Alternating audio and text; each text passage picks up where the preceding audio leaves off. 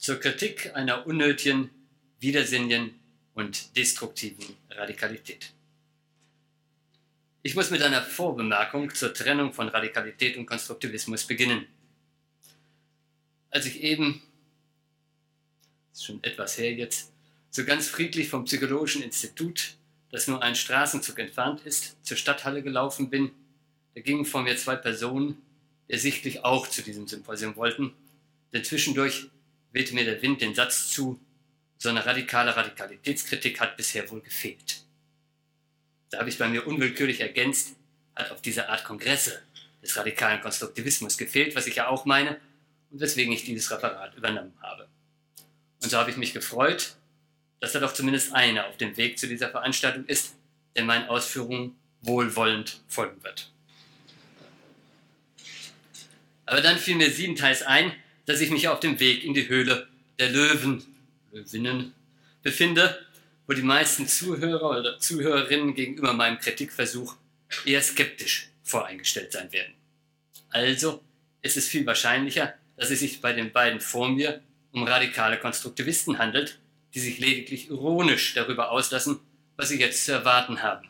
So nach dem Motto, der Fischer spinnt wohl, jetzt auch noch zur Eröffnung einen solchen Kritiker einzuladen, als ob wir dieses unqualifizierte Unverständnis nicht aus unserer täglichen Arbeit genügend kennen würden.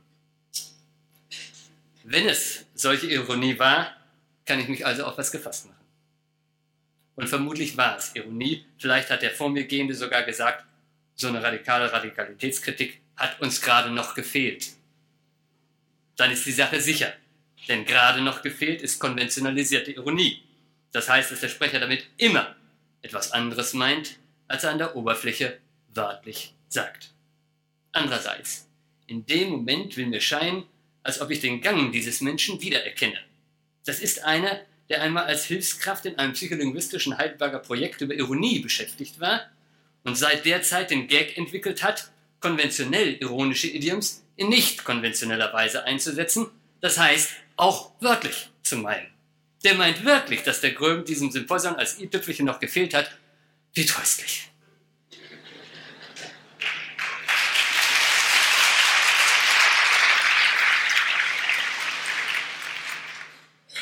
Sie alle wissen, dass ich meine Redezeit mit der Rekonstruktion weiterer Verstehensmöglichkeiten völlig aufbrauchen könnte.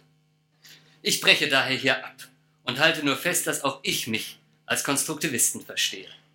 Dabei setze ich zunächst mal einen relativ weiten Begriff von Konstruktivismus an, mit einer Bedeutung, nach der auch jeder kritische Realismus konstruktivistisch zu nennen ist, nämlich in dem Sinn, dass jede Einsicht, Erkenntnis usw. So nicht nur vom zu erkennenden Gegenstand, sondern auch vom erkennenden Subjekt mit abhängig ist.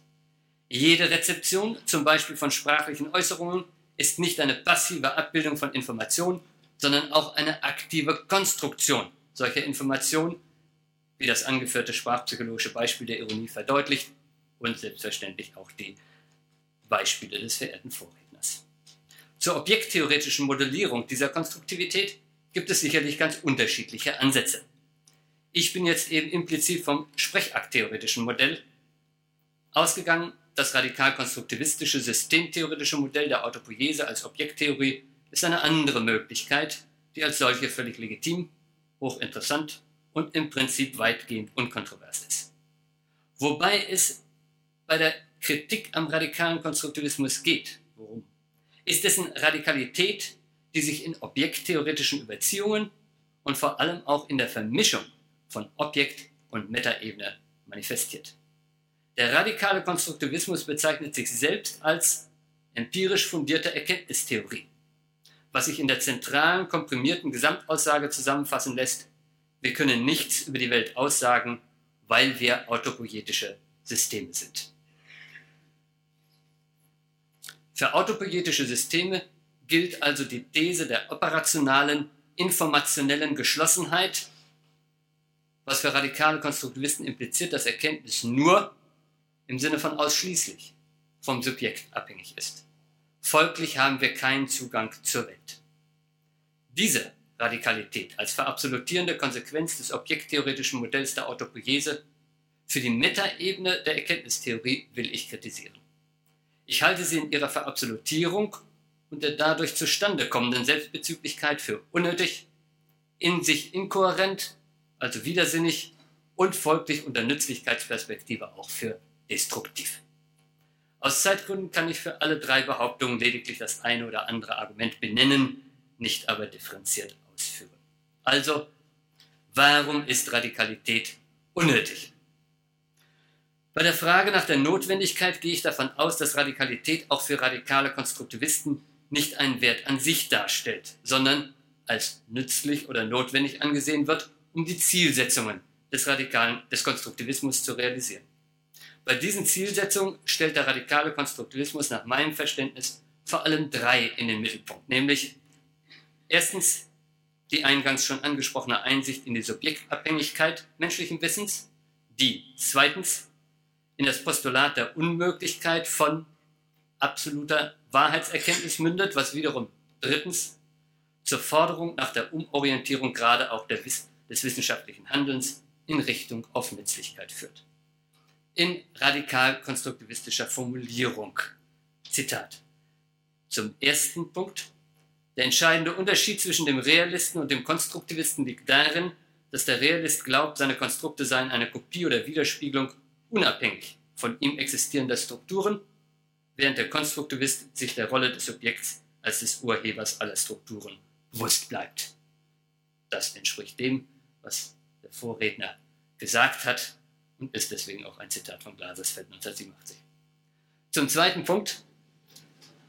Wahrheit in einem absoluten Sinne gedacht ist Menschen unmöglich.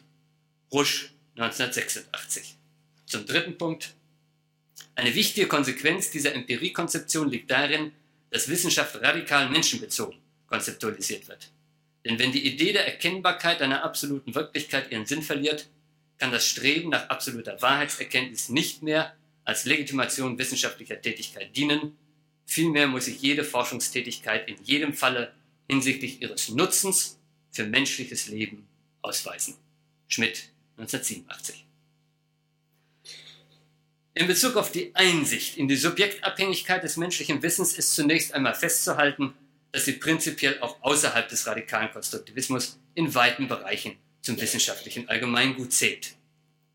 So ist wahrnehmungspsychologisch zum Beispiel unbestritten, dass sich unser subjektiver Farbenraum von dem anderer Organismen unterscheidet und in seiner besonderen Symmetrie auf der neuronalen Organisation des menschlichen Sehsystems beruht.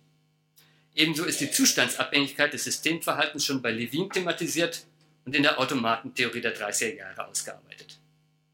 Die spezifische Radikalität der These aber, dass menschliches Wissen folglich nur das heißt ausschließlich oder entscheidend, vom konstruierenden Subjekt abhängt.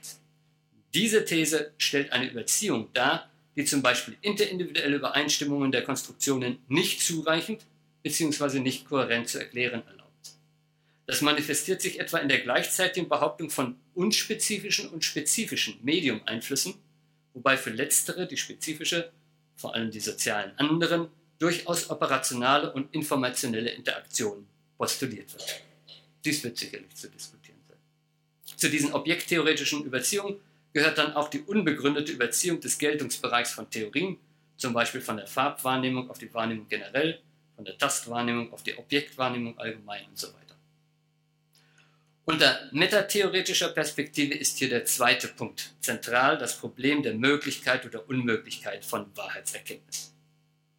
Da diesbezüglich auch außerhalb des radikalen Konstruktivismus im 20. Jahrhundert eine ausgedehnte wissenschaftstheoretische Diskussion vorliegt, fragt man sich unwillkürlich, was denn genau die radikal-konstruktivistische These bedeuten soll, dass der Mensch als geschlossenes autopoietisches System die absolute Wirklichkeit oder entsprechend der Stadler-Glasersfeld äh, Sprachregelung der Realität, dass er die nicht erkennen kann.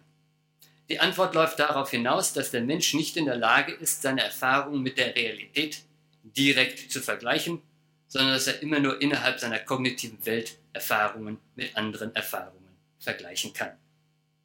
Man kann aus dieser Einsicht die Schlussfolgerung ziehen, dass mittels eines Vergleichs von Beobachtung und theoretischer Hypothese kein Schluss darauf möglich ist, dass etwas der Fall ist, sondern höchstens darauf, dass etwas nicht der Fall sein könnte. Mit den Worten von Glasersfeld 1987, Keine der Hypothesen, die wir formulieren, kann jemals bewiesen werden. Sie mag nicht mehr länger haltbar sein, wenn Erfahrung oder Experimente sie widerlegen, aber keine Menge empirischer oder experimenteller Bestätigung kann unzweifelhaft ihre Wahrheit ermitteln. Zitat Ende. Soweit man aus der Geschlossenheit des autopoietischen Systems Mensch diese Konsequenz ableitet, liegt aber damit nur eine andere Formulierung für das vor, was wissenschaftstheoretisches Allgemeingut ist und gemeinhin als klassischer Falsifikationismus bezeichnet wird. Bezüglich der wissenschaftstheoretischen Einsicht, dass immer nur Erfahrungen mit Erfahrungen verglichen werden können und damit eine absolute, direkte, naive Wahrheitserkenntnis unmöglich ist, braucht es die Radikalität des radikalen Konstruktivismus nicht. Diese Position ist auch außerhalb des radikalkonstruktivistischen Paradigmas wissenschaftstheoretisch längst erreicht worden. Sofern der radikale Konstruktivismus behauptet, dass seine Radikalität für diese wissenschaftstheoretische Einsicht bzw. Konsequenz nötig ist, stimmt das einfach nicht. Soweit dabei impliziert ist, dass von anderen wissenschaftstheoretischen Positionen eine direkte Wahrheitserkenntnis im Sinne eines direkten und nicht über Indikatoren oder dergleichen vermittelten Vergleichs von Theorie und Wirklichkeit für möglich gehalten oder gar propagiert wird, handelt es sich zumindest für die Diskussion in der zweiten Hälfte des 20. Jahrhunderts um den Aufbau eines Strohmanns. Das Gleiche gilt im Übrigen auch für die Umorientierung des wissenschaftlichen Handels in Richtung auf Nützlichkeit.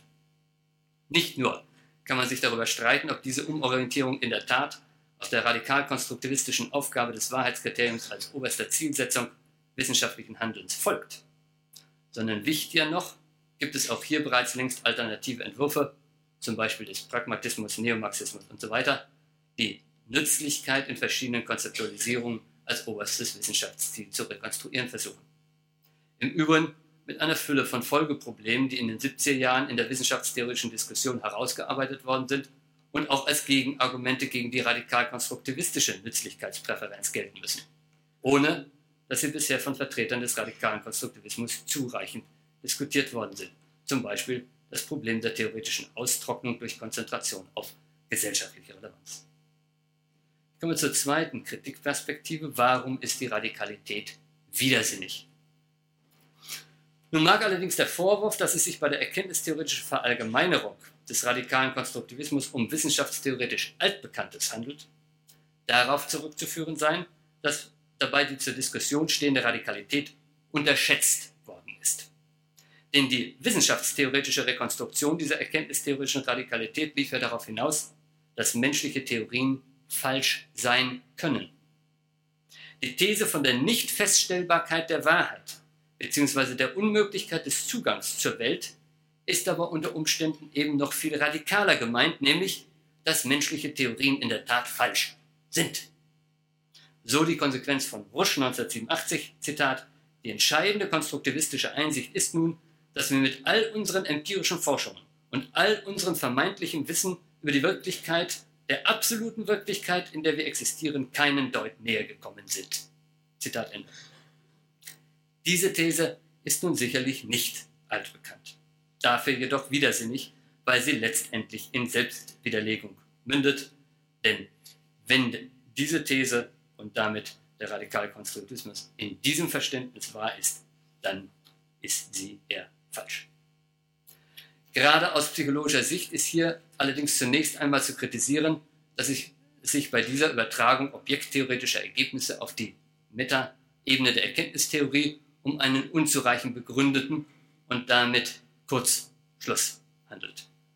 Denn auf der objekttheoretischen Ebene behandelt der radikale Konstruktivismus paradigmatisch die alltägliche Wahrnehmung, so auch in der Mehrzahl der Beispiele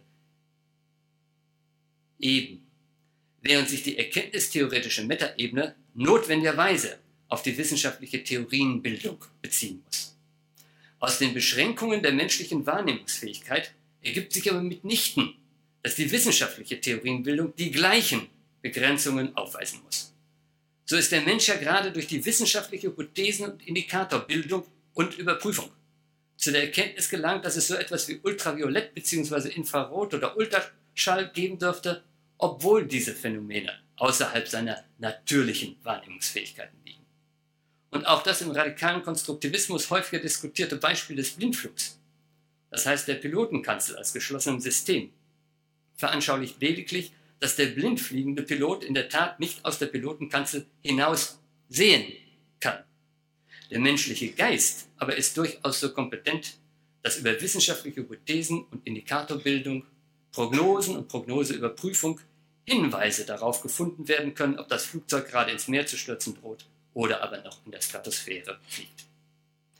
Abgesehen davon, dass dieser verabsolutierende Schluss von den Beschränkungen der Wahrnehmungsfähigkeit auf die Begrenzung der Erkenntnisfähigkeit bisher unzureichend begründet ist, lassen sich aber auch Argumente dafür anführen, dass er nicht zureichend begründbar ist, weil er zur Widersprüchlichkeit, vor allem auch Selbstwidersprüchlichkeit führt.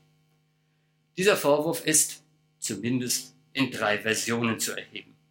Erstens, wenn der Mensch keinen Zugang zur Wirklichkeit bzw. zur Welt hat, dann kann er auch nicht erkennen, dass er diesen Zugang nicht hat. Dies ist das klassische Argument gegen jede Form von absolutem Determinismus bzw. Relativismus oder Skeptizismus, so zum Beispiel der absoluten Form des linguistischen Relativismus, die allerdings gerade deswegen auch niemand vertritt. Und dieses Argument greift folglich auch gegen den radikalen Konstruktivismus, soweit es sich bei der Radikalität um die These handelt, dass der Mensch grundsätzlich keinen Zugang zur Wirklichkeit hat, dass die rezipierten Informationen ausschließlich vom rezipierenden Subjekt abhängen und so weiter. Denn diese Behauptung legt nahe, dass der Behauptende die Wirklichkeit bereits kennt, zumindest besser kennt, sodass er sie mit den kritisierten Konzeptionen, Modellen und so weiter vergleichen kann. Das ist eine im radikalen Konstruktivismus immer wiederkehrende Argumentationsfigur. Man weiß, durch wissenschaftliche Theoriebildung zum Beispiel, von bestimmten Merkmalen der Wirklichkeit, die von bestimmten Systemen nicht abgebildet, nicht wahrgenommen werden und leitet daraus ab, dass Wahrnehmung deswegen prinzipiell keine Abbildungsfunktion besitzt. Man weiß zum Beispiel, dass das Zebra nur deshalb überlebt hat, weil das Streifenmuster für das Auge der CC-Fliege nicht wahrnehmbar ist.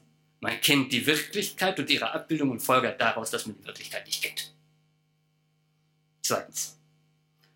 Diese Selbstwiderlegung ist nun auch von der komplementären Perspektive aus festzustellen, die nicht von der negativen, sondern von der positiven Bestimmung menschlichen Theoretisierens ausgeht. Denn die These von dem fehlenden Zugang zur Wirklichkeit bedeutet ja, dass alles menschliche Denken eine theoretische Konstruktion ist, dem nichts in der Wirklichkeit entspricht. Dann allerdings ist auch die Theorie autopoietischer Systeme eine solche Konstruktion, eine Erfindung, der nichts in der Wirklichkeit entspricht. Wenn sie aber eine Erfindung ist, der nichts in der Wirklichkeit entspricht, dann entfällt auch der zentrale Grund dafür zu glauben, dass alles Konstruktion sei. Denn der radikale Konstruktivismus als, wie er sagt, empirische Erkenntnistheorie, vergleiche eben, legitimiert sich ja gerade über die Theorie autopoietischer Systeme. Wenn er mit dieser Theorie recht hat, entzieht er sich damit selbst die zentrale Legitimationsgrundlage. Denn wir glauben ja, dass alles Konstruktion sei, vor allem, weil wir glauben, dass wir in Wirklichkeit geschlossene Systeme Gehirn sind. Wenn dies aber nur eine Konstruktion ist, der nichts in der Wirklichkeit entspricht, wenn es also gar keine Gehirne und geschlossene Systeme gibt, warum sollen wir dann noch glauben, dass wir so etwas sind und folglich auf unserer Theorie nur Konstruktion darstellen? Nun sehen manche radikale Konstruktivisten diese Selbstwiderlegungsgefahr durchaus und versuchen sie zu umgehen, indem sie konsequent den hier unterstellten Wahrheitsanspruch auch für die Theorie autopoietischer Systeme aufgeben und nur noch auf die Nützlichkeit dieser Vorstellung rekurrieren, dass alles Konstruktion sei, der nichts in der Wirklichkeit entspricht. So etwa Schmidt. Zum einen sehe ich diese Nützlichkeit nicht, doch dazu abschließend unter der Perspektive der Destruktivität der Radikalität mehr. Zum anderen verschiebt sich damit das Problem lediglich auf die Ebene des Widerspruchs zwischen Existenz und Nicht-Existenzbehauptung. Wenn alles nur eine Konstruktion ist, der nichts in der Wirklichkeit entspricht, dann ist auch das Gehirn eine solche Konstruktion. Es gibt also Gehirne nicht wirklich. Wenn es aber keine Gehirne gibt, dann, so sagt auch und gerade der radikale Konstruktivismus, kann man auch nicht denken, dass es keine gibt. Das führt zum letzten, zusammenfassenden Selbstwiderlegungsvorwurf. Drittens, wenn der radikale Konstruktivismus recht hat, dann ist er widersprüchlich und damit falsch. Nach Ansicht der radikalen Konstruktivisten ist die Existenz von Gehirnen, Organismen usw. So eine notwendige Bedingung für das Entstehen kognitiver Welten.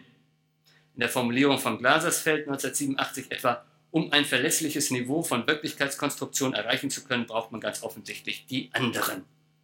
Und bei Förster, da ist jemand, der eine Theorie der Funktion des Gehirns schreiben möchte, Niemand von uns zweifelt, dass man ein Gehirn haben muss, um diese Theorie zu schreiben. Da es zugleich nach Ansicht aller Konstruktivisten, der Radikalen wie der Nicht-Radikalen, kognitive Welten gibt, muss es also laut radikalen Konstruktivismus auch unsere Gehirne, andere Organismen und so weiter wirklich geben.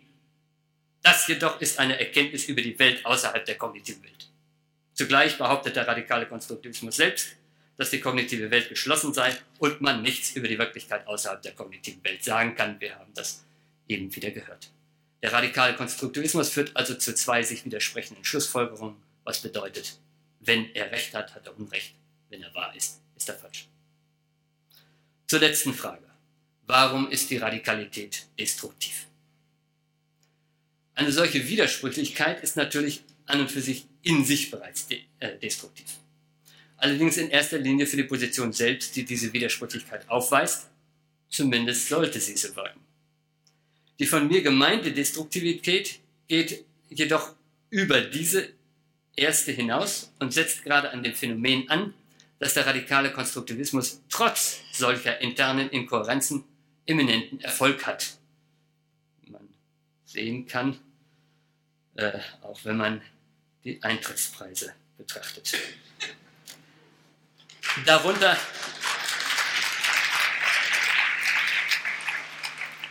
also nicht oder kaum zu leiden scheint.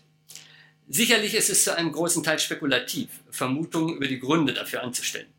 Dennoch möchte ich zum Abschluss einige Gedanken dazu vortragen, gegebenenfalls auch als Anregung für die folgende Podiumsdiskussion. Es mag sein, dass zum Teil diese Inkohärenzen sogar für die Faszination, die der radikale Konstruktivismus ausübt, mitverantwortlich sind. Dann nämlich, wenn unser sogenanntes postmodernes Denken durch ein Fäbel für paradoxe Formulierungen geprägt ist. Dieses Fäbel mag sich verbinden mit dem ebenso aktuellen Realitätszweifel und dem wiederum in paradoxaler Spannung dazu stehenden, sehr viel älteren Streben nach unifikatorischen, vereinheitlichenden Theorieentwürfen. Und hier bietet der radikale Konstruktivismus zu einem Zeitpunkt, da die klassischen großen unifikatorischen Theorien gescheitert sind oder zumindest stagnieren, sicherlich eine faszinierende Alternative. Als gescheitert wird mittlerweile mehrheitlich die marxistische Theorie eingeschätzt, als stagnierend ist meines Erachtens die Psychoanalyse anzusehen, gerade in Relation zum radikalen Konstruktivismus, der im Vergleich zur klassischen wie modernen Psychoanalyse ohne Zweifel eine sehr viel breitere interdisziplinäre Integration vorzuweisen hat. Und zu dieser Integration und ihrer Anziehungskraft gehört eben unter Umständen auch gerade die Selbstanwendung, die in der radikalen Übertragung objekttheoretischer Modelle auf die erkenntnistheoretische Ebene zum Ausdruck kommt. Allerdings ist auch Selbstanwendung nicht immer und überall ein positiver Wert. Es ist zu fragen, wie sie zustande kommt, wie sie begründet ist. Und hier muss man meines Erachtens festhalten, dass im radikalen Konstruktivismus die Selbstanwendung vor allem eine Nebenfolge der verabsolutierenden Radikalität ist, die zudem durch ein extremes Schwarz-Weiß-Denken geprägt ist. Die Denkstruktur, die durch solche verabsolutierenden Überziehungen realisiert wird, hat Given 1989 so umschrieben. Lack of total understanding means a total lack of understanding. Lack of total order is a total lack of order. Diese unnötigen, widersinnigen, verabsolutierenden Überziehungen stehen meines Erachtens in der Gefahr, letztendlich dem Konstruktivismus mehr zu schaden als zu nutzen. Nicht nur, dass Schwarz-Weiß-Denken auf lange Sicht einer Position sowieso nicht nützt, sondern schadet. Vor allem kann man meines Erachtens diese Form der Radikalität qua verabsolutierende Überziehung dem Konstruktivismus deshalb zum Nachteil auslegen, weil sie dessen vitales Ausgangsproblem verfehlt. Nämlich die Frage, wie man sich das Zusammenspiel von Erfinden und Entdecken im menschlichen Denken vorzustellen hat. Diese Frage wird einfach in Form eines gaudischen Knotenschlags aufgelöst in der These, dass es nur Erfindungen gibt. Ich habe dafür argumentiert, dass diese These nur interessant wäre als Entdeckung, nicht als Erfindung. Aber solche Entdeckung wäre natürlich in sich widersprüchlich, wie ich versucht habe nachzuweisen, selbst aufhebend und damit nicht aufrechtzuerhalten. Es bleibt also nur diese These als Erfindung anzusehen. Als Erfindung jedoch entbehrt sie jeder Überzeugungskraft. Denn sie ist nicht einmal, wie vom radikalen Konstruktivismus postuliert, nützlich. Für das Alltagsleben ist die These, dass es nur Erfindungen der kognitiven Welt gibt, völlig irrelevant, weil dieses sinnvoller und notwendigerweise, wie auch ein Teil der radikalen Konstruktivisten zugibt, durch eine mehr oder weniger kritische Realismustheorie der Erkenntnis gekennzeichnet ist. Und für die wissenschaftliche Theoriebildung ist diese radikale, überziehende Position destruktiv in dem Sinn, dass sie wie der naive Realismus die Möglichkeiten und Grenzen der menschlichen Erkenntnis zu schwarz-weiß sieht. Das Interessante ist doch gerade, welche indirekten Möglichkeiten des Zugangs zur Welt dem Menschen trotz seiner unbestrittenen Begrenzungen bleiben. Hier sind eindeutige Antworten nach dem Prinzip alle oder keine Möglichkeiten weder erwartbar noch kohärent begründbar. Aber so viel Unsicherheitstoleranz, eine immer wieder offene und niemals endgültig entscheidbare Frage, ohne Resignation und ohne überzogene Erwartungen anzugehen, das kann die Gesellschaft meines Erachtens von der Wissenschaft erwarten, gerade auch unter der Perspektive der Nützlichkeit von Wissenschaft. Dankeschön.